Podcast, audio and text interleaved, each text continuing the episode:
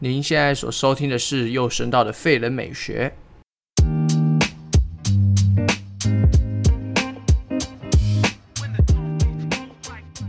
想不到我又回来了吧，嘿嘿。呃，这个节目其实是从二零一九年的三月开始做我的试播集以及第一集，结果呢，后面都没有任何的集数了。其实我那时候在想的时候，有蛮多的想法，只是后来我就觉得没有梗了，怎么办？我做不出来。加上呃，老实说，那时候 Podcast 就真的很没有回回复感吧，就觉得好累哦，不想做了，所以就一直搁置着。那后来最近买了新的麦克风，我就觉得“工欲善其事，必先利其器”这句话实在是太对了，真的。我发现，我觉得我自己声音其实也很好听。大家如果有兴趣的话，可以去比较我的《废人美学》第一集，其实那个音质真的有够差的。现在音质又比较好了，而且我会觉得，哦，天哪，《废人美学》其实日常的生活中越来越多体悟，所以决定重启这个节目。本集是《废人美学》的第二集，相隔一年又两个月啊！第二集想要跟大家聊聊的就是工具人，到底工具人是一件好事还是坏事呢？为什么大家会这么排斥当工具人，或者说啊，就工具人就是很悲哀一件事情？今天我们就来聊聊《废人废学》里面，如果是个工具人，要怎么样觉得自己是工具人，但是我也可以很美的展现呢？Let's go！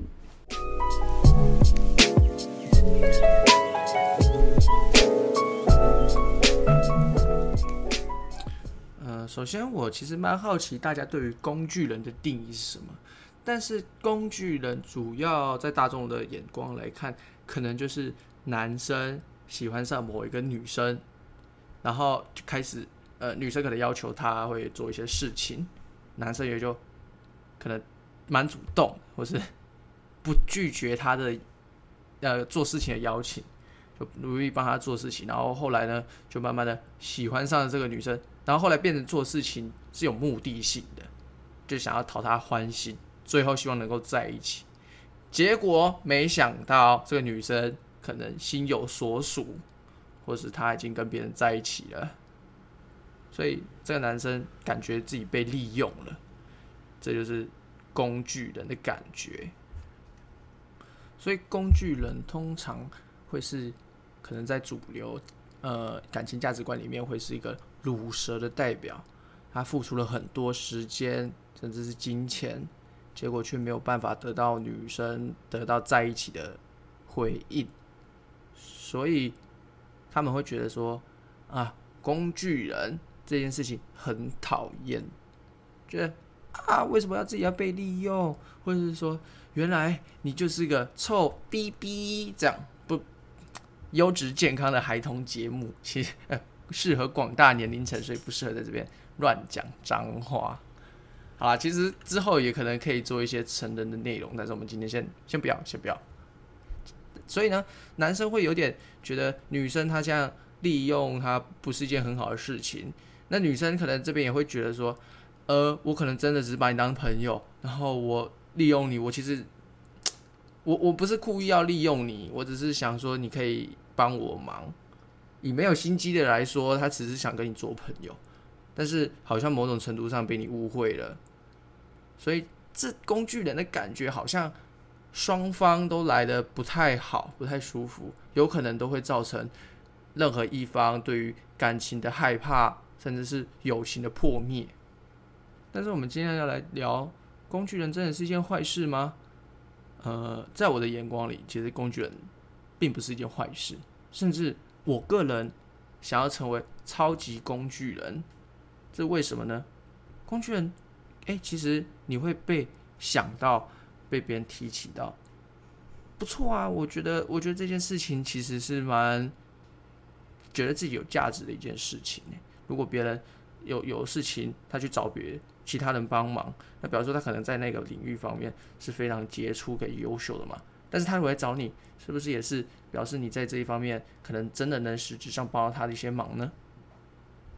那另外，工具人在嗯做这些事情的时候，其实他自己也在学习很多新的知识啊。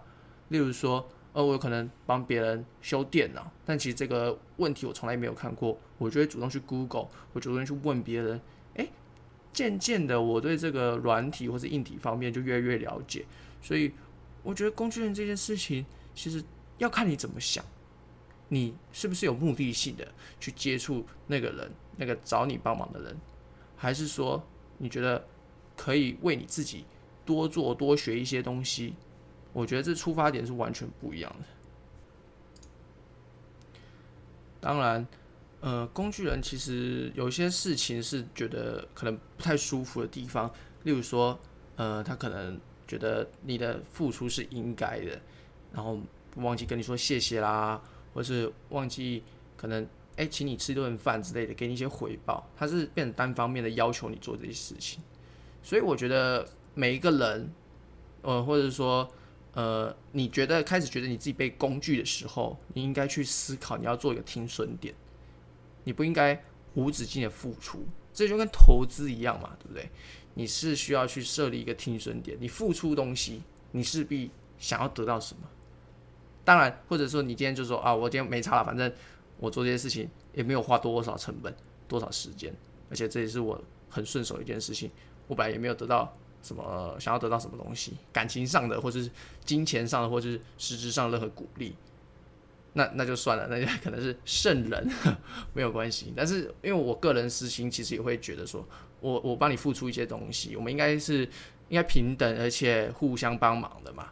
那如果说今天我帮你做这些事情，然后你也没有跟我说谢谢啦，或者你没有呃就是 credit 我，没有把这些。功劳可能在某个地方能提出说，哎，某某某就是佑生他帮我做这些事情的话，哎，其实我会觉得有点小难过，所以我自己会设立一个听损点。我觉得如果我跟你互动一阵子，然后我都没有得到呃相对应的回报的话，呃，其实我可以说不的，对吧？其实是可以说不，友善的去拒绝对方提出一些要求，其实很正常的，因为毕竟这个是一个自由市场嘛。你不用每次都把你的心意啊，你把你的时间全部投资在一个人身上，所以说不，懂得拒绝，其实也是一个成熟的展现。接着，我来说说我自己对于工具人，还有我可能如果变成工具人是什么样的想法吧。嗯，我给予我自己的目标是成为一个超级工具人。什么是超级工具人？我会洗衣服、打扫。做菜，我有两张驾照，是手排汽车跟大型重型机车的驾照。然后我会修车，还会换机油、齿轮油，会做 podcast，还可以当 media 写手。更何况那些 PowerPoint 的设计、Photoshop 等等等，都是我拿手的。这根本就是 slash slash slash 嚯嚯嚯斜杠青年啊！讲那么多，其实说实在，嗯，做工具人这件事情，好像。某种程度上，在感情的世界里面是不想要被出现的，甚至大家会去排斥的。所以，如果你今天可以愿意换一个思考，你可以试着说：哦，当工具人其实是你可以成为一个很好呃被利用的人。但这个利用不是无条件的，就是有点像被劣势的利用，而是说你懂很多东西，它是个斜杠的展现。那换个思考。如果你觉得你被利用了，那就说不就好了，懂吗？所以我们也可以做一个超级工具人，而且他是很开心、发自于内心的，轻松又自在。那这边稍微打个小工商，如果你有兴趣找我帮忙，你就私信我吧，没有问题的。呃，我说 OK 就 OK，Only Yes means Yes，赞。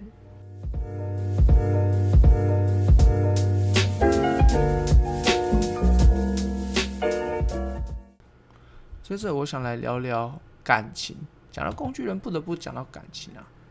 感情它是不能强求的，爱情是双向的。如果你单方面的期待，其实并不会得到好处。推荐大家一部电影《恋夏五百日》。我这边稍微剧透一下哦，如果不想被剧透的，呃，请赶快跳过。男主角 Tom 疯狂的爱上自己另外一个工作同事。叫 Summer，他在他身上不断的投射自己爱情的想象，但是 Summer 跟他讲说，呃，我不需要男朋友。但是 Tom 还是疯狂的爱上他，并且做出很多献殷勤的东西。最后有一幕呢，是他期待与他的现实，他期待着 Summer 在那个晚上会跟他复合，会跟他重新在一起。但是现实上，Summer 已经订婚了，所以 Tom 就很伤心难过的逃离他的家。最后，他的爱情就是扑了个空。但是老实说，也不能怪谁，因为毕竟 Summer Summer 也没有真的承诺他们两个交往。那 Tom 自己也把自己许多不切实际的期待投射在他身上。我觉得 Summer 某种程度上也会有压力的吧。可能第一次看的时候，我们会同情 Tom，就是觉得啊，他被工具了，他被 Summer 骗感情了。但是后面二三次重新的去解决，就会发现其实呃。好像谁都没有错，只是对于爱情的期待以及关系的确认上，两个并没有达成一致。所以，当你对爱情有渴望跟期待的时候，不妨先想想，你是不是真的认识你暗恋或是喜欢上的那个对象？你确定他真的是对你有相同的感觉吗？呃，你们之间是不是还有其他的可能性呢？又或者是你应该问你自己，你会愿意为他做到什么样的程度？我觉得工具人某种程度上就是觉得我付出了，我就应该要得到。如果没有得到，我就会觉得对方是一个骗子，他欺骗我的感情，欺骗我的时间。但事实上，并不是这么容易的就可以去。定义谁付出的比较多，谁付出的比较少，搞不好他在希望你帮忙的时候，也并不是没有对你好有有付出或者有回馈啊，只是那个那个形式可能不是你所期待的，你就觉得他没有给到得到你的回馈，所以我觉得工具人这件事情，其实回归到自己是对于自己的安心以及肯定还有自信，有时候。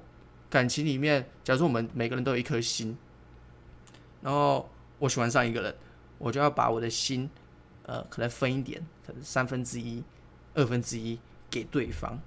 结果对方并没有真的喜欢你，你就会觉得，哇，我的心的一半被他骗走了，我现在只剩下二分之一了，我好难过。他是个骗子，他是个坏人。那如果你想这样的感情，其实会有一点。有点难过，因为如果你们真的在一起，然后最后又分手的话，那你是不是也就会失去更多，然后你更不完整？我觉得理想上的感情应该是你有一颗心，你知道你自己在干嘛，而且你也准备好了，那你这时候会多一个空位，会多一个杯子，然后慢慢装填你对他的爱，所以就一颗心会变成一又二分之一，变成两颗心，变成很多心。它不是一个减法，而是一个加法。